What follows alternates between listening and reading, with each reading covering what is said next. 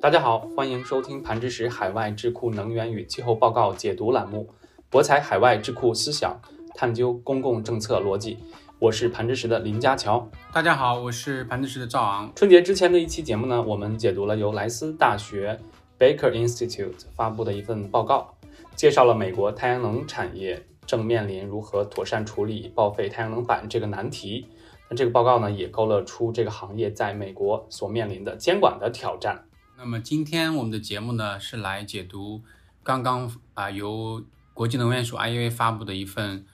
二零二一年全球电力市场的一份分析报告。那这个报告的话，很及时的对于二零二一年全球的电力生产和需求做了一个非常丰富的一个分析哈。通过今天的这个分析呢，我们就来了解在去年这样一个比较特殊的年份，全球电力市场的这种发展究竟是怎样一个态势。在主要的一些经济体，包括中国、欧盟、美国和印度这些啊比较大的经济体，他们的电力呃市场脱碳的这个情况是面临怎样的问题？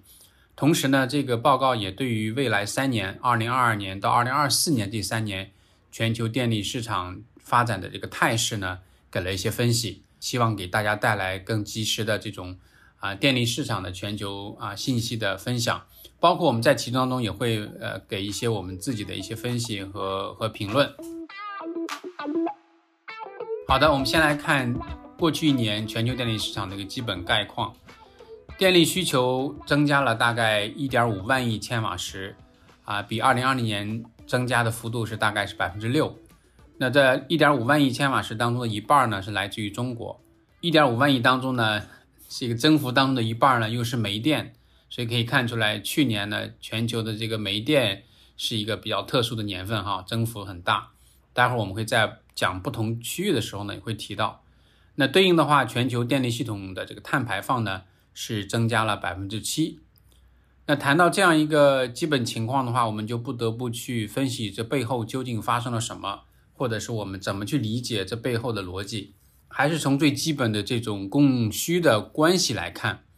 那么，二零二一年是全球经济强劲复苏的一一个年份，啊，众多经济体都是这样哈。那这种强劲的经济复苏呢，对于电力需求是带来非常高的压力，啊，那么这样的一个高旺盛的需求啊，必然呢需要很好的能源供应来满足，而恰恰是由于极端的寒冷的天气啊，比如说去年二月份在德州啊出现的极端寒冷天气，导致德州的大停电。和在夏天出现的极端降雨天气，哈，导致中国的北部和德国的西部出现非常少有的啊洪水，都对能源供应带来非常不利的影响。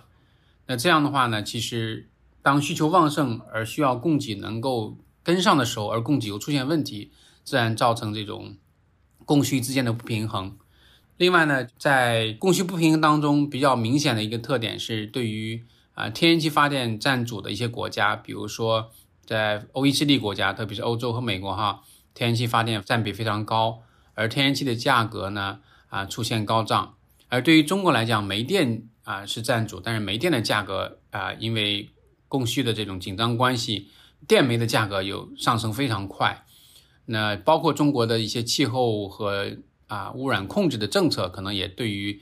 中国去年这个秋季发生的一些全国性的供电紧张，也有一定的影响。高需求哈带给供给的压力，促使电价上扬啊。同时呢，供给也因政策啊、极端天气等因素出现问题啊。那么电煤的持续走高呢，使得中国的电煤发电企业呢是全面亏损。那欧美的话，可能就从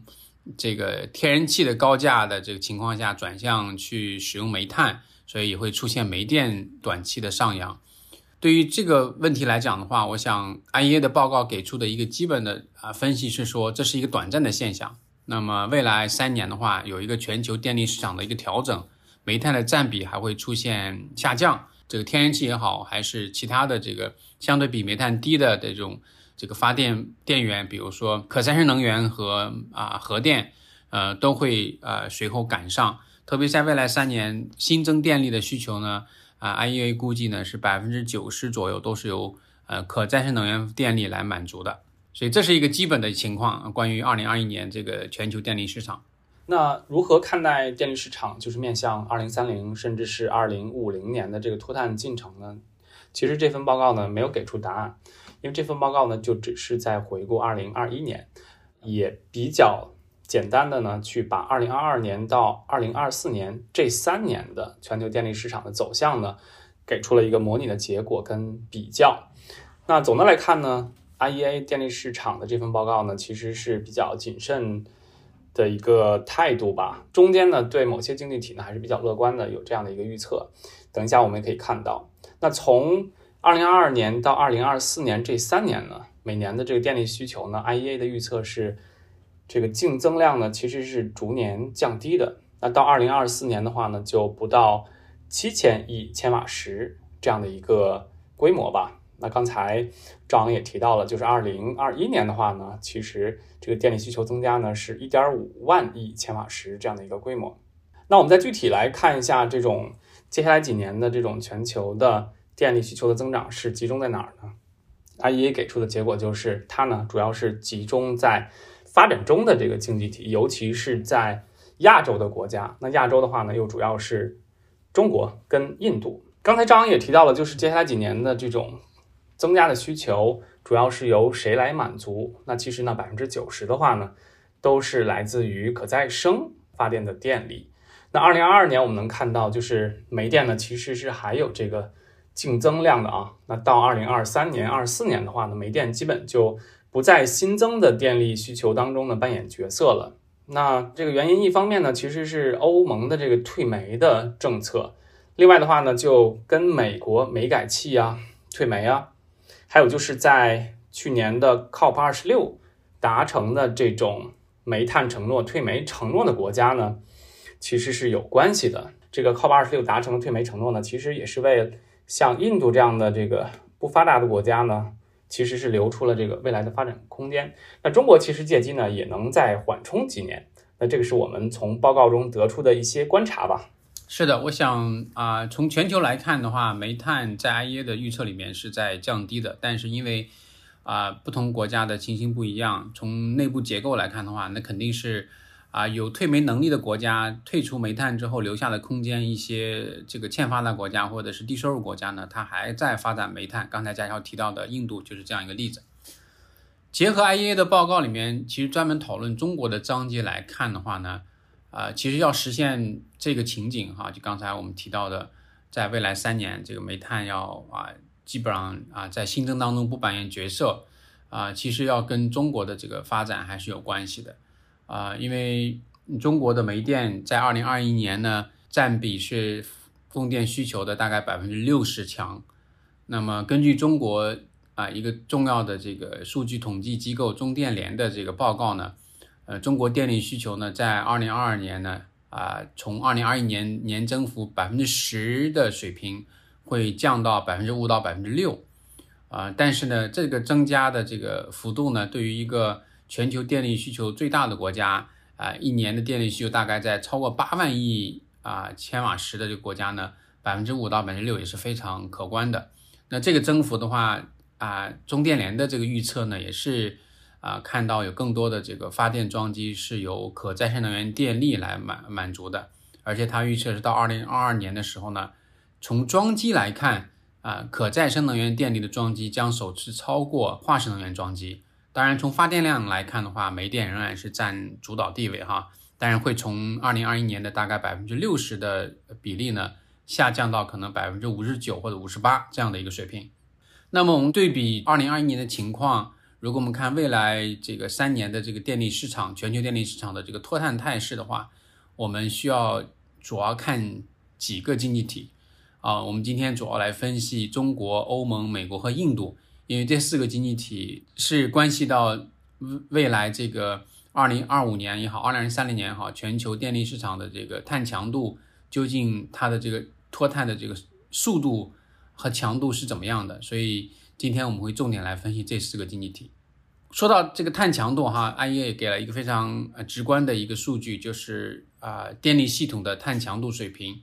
这样我们可以看出来呢，啊这是每个经济体脱碳的一个基础。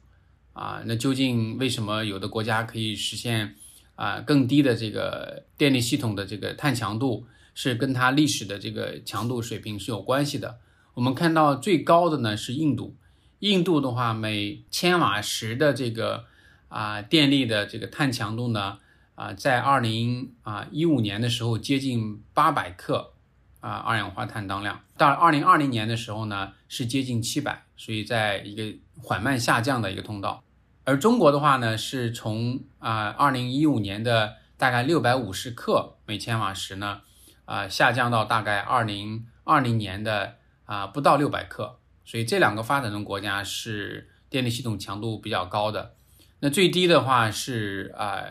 欧盟啊，欧洲。那欧洲的话，它的电力系统碳强度呢，从这个二零一五年的刚刚超过三百克每千瓦时，啊，已经降到二零二零年的接近两百克。啊，那美国是从二零一五年的接近五百克呢，降到啊二零二零年的大概三百五十克。所以这个。给我们一个比较直观的印象是说，在脱碳的进程当中，每一国家的这个历史负担是不一样的，所以可以看出来，可能目前脱碳可能需要欧盟和美国做的更多一点，那么也需要中国和印度呢更快的加快这个进程。这样的话呢，我们看到影响全球到二零三零年碳减排减半，到二零五五年实现净零排放，最关键的部门电力部门可能是需要这几个经济体在不同的这个。方面去去更多的加大承诺，有更大的行动。因为我们最开始也提到了是分地区来看一下，所以我们看一下这个欧盟目前是什么样的一个情况吧。二零二一年的话呢，就是欧盟的新增电力需求呢，主要是由煤电呢、核电呢，还有天然气发电其实来满足的。那因此呢，碳排放其实增加了不少，因为。啊，煤电跟天然气的话，这个排放还是不少的。那从二零二二年开始呢，新增的电力需求的话呢，基本上就是要以可再生电力来满足了。煤电呢也会进入一个这个下降的通道，就类似于二零一六到二零一九年的情况。那 IEA 的这份报告中呢。它也给出了就是单位发电的碳排放量，刚才赵阳也提到了，就是各个地区的它的一个比较。那欧盟呢是相当低了，那印度跟中国呢还是很高。那如果看欧盟内部的话呢，这个单位发电量的排碳排放量呢，其实可以看到，就是德国的电力系统脱碳呢是在这个二零二三年才会进入下降的一个通道。为什么呢？就是这个德国呢，它其实是要在二零二二年退出核电。那这个过程中呢，煤电呢，其实还有一些作用要发挥，因为德国的这个退煤的这个承诺啊，其实最开始说的是二零三八，对不对？后来又提前了，提前到二零三零年之前，最晚呢不晚于二零三八年。所以我们能看到，就是这个德国的单位发电量的这个碳排放量呢，其实是有一个增加。那之后呢，是在二零二二年之后呢再下降这样的一个趋势。那其他的这个欧盟内的经济体呢？也有类似的一个这个情况啊，比如说像法国可能有类似的一个情况，因为核电在其中起的作用，还有就是退核跟退煤之间的这个角力呢，都会影响欧盟内部的成员国它的这个单位发电量的碳排放强度。是的，说到欧盟的这个，就是在我们关注的这四大经济体当中，它的这个碳强度是最低的哈，所以我们也看到为什么说。这个欧盟的一些成员国来讲，退煤也是相对来讲容易的哈，因为都是早年早就已经啊经济发达的这个发达经济体的这些国家。那我们看到，在全球范围内已经实现退煤的，就截止到二零二一年底已经实现退煤的国家呢，还基本上是在欧洲，这里面包括比利时、葡萄牙、瑞典和奥地利啊，所以我们可以看出来。啊，其实欧盟走在全球应对气候变化的这个前沿，也是跟它本地区的这种能源系统的禀赋，和它现在拥有的这样的一些呃更多的这种低碳能源的选择和技术是是有很大关系的哈。那当然，现在经济体当中最大的一个成员国，德国的话，它也已经设定了一个啊最快到二零三零年就脱煤的这样一个时间表。我想这个对于欧盟最终能够带动全球其他。国家和经济体快速来退煤和实现电力系统净零排放是有很大作用的。那我觉得提到二零二一年欧盟的这个电力部门的这样的一个呃有更多的呃新增的电力，有很多比例是煤炭和天然气来满足。我觉得也必然要提一下这个欧盟在控制碳排放方面已经实施了十几年的这样一个欧盟的碳市场，因为啊，在 IE 的报告里面，它还是专门分了一个重要的部分来去介绍说欧盟的碳市场在欧盟啊面临短期内经济增长的这种能源需求啊压力，同时能源供给出现啊紧张的时候。转向化石能源时候，它这种转向是不是有被碳市场啊这种约束的影响？我觉得这个这个视角是很重要的哈，因为啊，毕竟啊，我们看到从数据来看，在这个欧盟二零二一年的这个竞争的电力需求当中，前三位当中包括煤炭占第一位，那天然气占第三位，第二位是核电。从碳价这个角度来看的话，就不光是 EU ETS 还是碳税啊，其实报告也给出了。就是碳价，这个在二零二一年，那它的这个价格是什么样的？那刚才赵阳也说了，就是 EU ETS 可能是对欧洲电力部门脱碳呢是有一定的作用。那我们看一下，就是欧盟的 EU ETS 这个碳价在二零二零年跟二零二一年什么样的一个情况？那报告给出的这个平均数的话呢，是二零二零年是三十美元每吨这样的一个数字，那二零二一年的话呢是。增长到了五十美元每吨这样的一个这个级别吧。那我刚才其实也看了一下，就是最近两天的欧盟的这个 EU ETS 碳价，其实每吨已经是高达九十七欧元了。在二月八号的时候，那能看出就是 EU ETS 碳价的这个强劲的增长的势头啊。那其实这也反映出了就是二零二一年就是煤电增加之后呢，对这个碳排放配额这个需求。增加呢，其实导致了碳价的一个增长。等于说，碳价的话呢，也是一个这个供需的平衡的一个关系。所以这样的话呢，才造成了碳价的一个飞涨。因此呢，就是欧盟的碳市场呢，其实是对这个抑制二零二一年发电企业这个煤炭的这个作用呢，其实是有一定的抑制作用的啊。我们也可以继续观察，就是究竟 EU ETS 在挤出高碳发电啊，而支持低碳发电方面。至少 IEA 的报告是认为他们在二零二一年是起到作用的哈，那我们看未来是不是还会有这样的作用？因为二零二一年发生的这种电力需求的剧增和能源供给的一些啊意外影响，我我觉得以后还会发生。那我们看看这个 这个市场究竟在这个这个方面是不是还可以继续发挥作用？下面来看一下中国啊。那中国呃，虽然在去年是呃开始了全国碳市场的这个运营，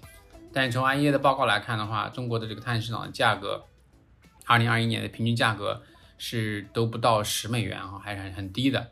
那这刚开始的一个市场的运行，肯定还有待时间的更加成熟。但从中国二零二一年的这个煤电发电量升高之后呢，IEA 的报告是认为到二零二二年呢，它这个增幅会。啊，降下来，不管降了多少，但是这个，呃，仍然还是在新增电力当中有一些煤电的角色哈，啊，当然这个可再生能源发电的这个比重呢，会随着时间呢在逐渐增长，啊，按月预测是到呃二零二四年的时候呢，有将近三分之二到四分之三的新增电力需求是由可再生能源来实现的。是的。具体看一下，就是中国二零二二年到二零二四年这三年，就是新增的电力需求中，煤电的占比的话呢，其实是在这个四分之一到三分之一这样的一个比例吧。就是从数量上来看的话呢，其实是还有一千亿千瓦时这样的一个规模。那其实仔细看一下的话，比如说在二零二二年的话呢，那其实新增的这个电力需求中呢。那更多的呢是煤电跟可再生能源。那在二零二三年，也就是明年的时候的话呢，你能看到就是 IEA 的这个预测是有一部分核电的核电的这个电力需求增加。那在二零二四年的话呢，其实天然气呢它也给出了一小部分的这个呃增量，这个是我们能从它的这个呃趋势模拟图中看到的。那这个是中国的一个情况。那我们下面再看一下印度吧，好不好？好的，呃，印度英文看到，呃，关于煤电未来的这个增长呢，是还会非常明显啊，因为它还是在一个快速经济增长和工业化的一个阶段。那么尽管在这个未来三年当中，新增电力需求呢，这个煤电的比例还是应该是占主要位置，但是这个可再生能源电力的这个占比呢，也会逐渐的增加。到二零二四年的话，IEA 是预测呢，啊，新增电力需求当中，啊，这个煤电和可再生能源啊各占大概百分之四十，那剩下百分之二十的话是核电。所以这是一个印度发展的情况。刚才我们在一开始的时候也提到了哈，啊，印度本身由于它的这个整体的电力系统的规模还比中国小很多，但是呢，这个呃，在二 COP 二十六的时候呢，印度其实也是啊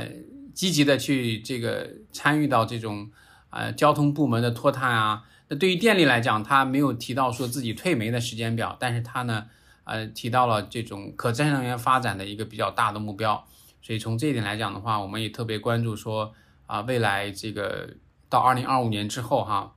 呃，这个印度的这个电力系统当中有多大程度上能够尽快的去实现这种碳强度的降低？因为我们刚才看到啊，几个主要经济体当中，印度的这个电力系统的碳强度是最高的。好的，我们最后再看一下这个四大经济体当中的这个美国吧。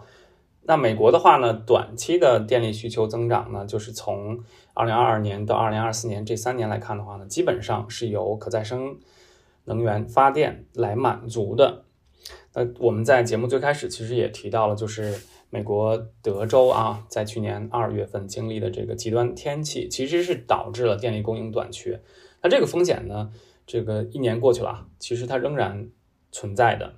那美国联邦能源监管委员会呢，其实在评估中呢，提醒就是电力系统运营者。那在二零二二年一到二月份呢，其实是要做出充分的准备来应对潜在的这个风险。这个风险，呃，我们来看德州的话呢，其实就是极端天气、极寒天气引呃这个引起的电力呃供应的这个短缺啊。是的，刚才我们提到整体二零二一年全球啊能源的这个波动哈，也是因为提到说啊天然气价格在啊欧洲和美国高企。所以逼的一些 这个发电企业就去使用煤炭哈。那其实回过来我们想一想，美国在过去十几年电力系统脱碳的一个主要的因素，是因为大量的煤电啊改成气电了哈。因为页岩气的发展，使得美国这大量的页岩气供应价格能够可承受，然后呢，这个煤电也慢慢的这个啊减少它的比例。但反而到二二一年有一个小的一个波动哈，就刚才提到的。美国二零二一年呢电煤的这个增幅呢，或者煤电发电量的增幅呢，达到百分之十九，比二零二二零年增幅百分之十九。而欧盟的话是增幅只有百分之十一。当然，简单从这个比较来看的话，我们也很难讲是究竟哪个因素占占主要位置。但是，我想我给一个一个大胆的一个假设，就是呃呃判断或者是一个啊观察，就是说啊，也许排除天然气价格。美国相比欧盟更有优势之外，因为美国有大量的这个页岩气产量，排除这个因素之外的话，我觉得欧盟的碳市场在抑制煤炭在短期内替代气电这个过程中还是有一定作用的。就是刚才佳乔提到的啊，因为有碳市场，你即使用很多煤，但是你就要有更多的配额需求，反而就要支付用煤的这个碳成本。那这个的话也是有一个供需的一个关系。如果用煤太多的话呢，你不如还回去用气，因为啊，你用煤的这个碳成本要远远超出用气的碳成本，所以这是一个比较有意思的点。好，我们刚才啊梳理了四大经济体，从欧盟到中国到印度到美国啊，在 IEA 的报告里面去看到未来三年这个电力系统面临怎样的一个趋势。虽然这个时间很短，看不到一个长期的一个趋势，但是。啊，至少从 IEA 的报告里面可以看出来，二零二一年出现的这个碳排放增加、电力系统更多的使用煤这样一个也是个短期的现象。啊，虽然可能加大了中国和印度，特别是中国这种啊，就是减少煤炭这个占比的这样的一个呃时间窗口的这个空间哈，因为一旦上来的话，在降的时候会比较慢。这个，但是呢，那我们看到。欧盟也好，或者是美国也好，IE 的报告是会认为在二零二二年开始就会有比较快的啊煤电的减少。当然这是一个预测了。那么预测的话，我想也会遇到一些不确定性的因素的影响。所以最后的这个我们这个节目呢，也会对于这个啊 IEA 的报告的一些不确定性呢，呃，给出我们的一些 comment。所以我想佳乔是不是可以先聊一下你看到的关于这个经济增长的这个因素？因为这个是啊，可能是牵一发而动全身的。究竟在未来几年啊，IEA 预测的关于全球经济增长的这个不确定性有有什么值得关注的？是的，其实这个报告呢，在最开始就是经济复苏那块呢，就给出了世界这个主要经济体，比如说欧盟啊、美国呀、呃英国、日本、中国、印度啊、俄罗斯啊，嗯。巴西啊、南非啊等等，所以这个经济增长的不确定性呢，我们能看到就是，呃，IEA 应该是借用了 IMF 的这个数据吧，就是对 GDP 增速的这个预测啊，我们能看到，其实除了中国跟印度有这种超过百分之五的年均 GDP 增速之外，那其他的经济体，不管是发达国家还是这种金砖国家呢，啊，新兴的这个国家呢，那都是这个经济增长速度呢，都是低于百分之五的。那 GDP 增速会带来什么呢？其实就会很大概率会带来这个电力需求的一个增加。所以在接下来三年呢，那中国跟印度这个电力需求的增长呢，预测呢还是会比较快的。那这个呢，其实是受这个不同国家的这个经济增速是啊有关系的。那除非是啊，除非是电力需求跟这个 GDP 脱钩了这样的一种情况出现的经济体，可能。啊，GDP 增速在预测电力需求方面呢没有那么大的作用，但是中国跟印度呢，你还是大概率能从 GDP 增速呢来去预测到说未来电力需求的增量呢还是有的。那这部分的电力需求的支撑是靠谁呢？我们才在二零二一年能看到就是这种煤电的这个发电小时数的这个增加啊，比如说我们看中电联刚出的这个一个年度的这个回顾啊，能看到就是电力需求来讲。煤电的发电小时数，其实在过去一年呢是增加的。那天然气的话呢是降低了一点，那风电也在增加。呃，太阳能呢是持平这样的一个这个啊是这个水平吧。那在二零二二年以及接下来的几年中呢，那这个势头是不是会保持住呢？我觉得这个是我也不太好说的吧。尤其是尤其是像中国这样的一个经济体啊，还有。这个碳价在发挥作用。另外的话，我们还有这个双碳目标实现当中煤炭的作用。像去年的话，这种纠正运动式减排呀，那它呢，其实是对发展跟减排呢是奠定了一个这个基调。就到底这个次序是发展优先还是减排优先？另外一个呃观察呢，就是我觉得我们在报告里面看到一个比较有意思的一个图表。那它别它列列出来说，过去一段时间，大概两三年时间。呃，众多国家呢加入了这种啊退煤的这样的一个承诺。简单来讲是退煤的承诺。当然，它有根据各自的情况啊有不同的退煤时间的一个情况。就包括像德国这样一个发达经济体啊，他虽然提出了二零三零年之前努力退煤，但是他也不敢保证说啊他一定能做到，所以还是给了说我最晚不超过二零三八年。那 COP 二十六做出的这个退煤承诺的国家的嗯单子是越来越列越长哈。啊，三四十个国家，像这个越南、啊印尼、啊韩国、波兰这样的国家也慢慢就是加入到这个行列当中。那已经在加入当中的这些国家，它的这个煤煤炭的这个消耗量占到全球的这个啊接近百分之十二，也可以看出来这个势头是在强化哈。所以我们特别想看到未来，当这些国家啊能够把这些承诺落实到政策、落实到行动上的时候呢？这个全球的这个电力系统的脱煤过程或者脱碳过程，是不是真的是出现一些更啊更利好于呃应对气候变化的一些迹象？所以这个也是一个值得我们去观察的地方。是的，那以上呢就是本期节目对于 IEA 电力市场二零二一回顾这个报告的一个解读吧。那对这个话题感兴趣的听众呢，其实也可以再回听一下我们。之前的 IEA 啊，二零五零净零排放啊，或者是这个德州大断电呢，我们的一些解读，其实能让你会获得更多的、更丰富的这个背景知识吧。那最后的话呢，感谢各位听众的聆听。如果你喜欢本期解读的话呢，请别忘记点赞或将本期节目呢分享给更多的人。如果你对我们解读内容有自己的看法，也欢迎留言。或者是与我们取得联系，我们也会定期对读者反馈呢，在节目中进行回复。博采海外智库思想，探究公共政策逻辑，更多精彩内容，我们下期再见。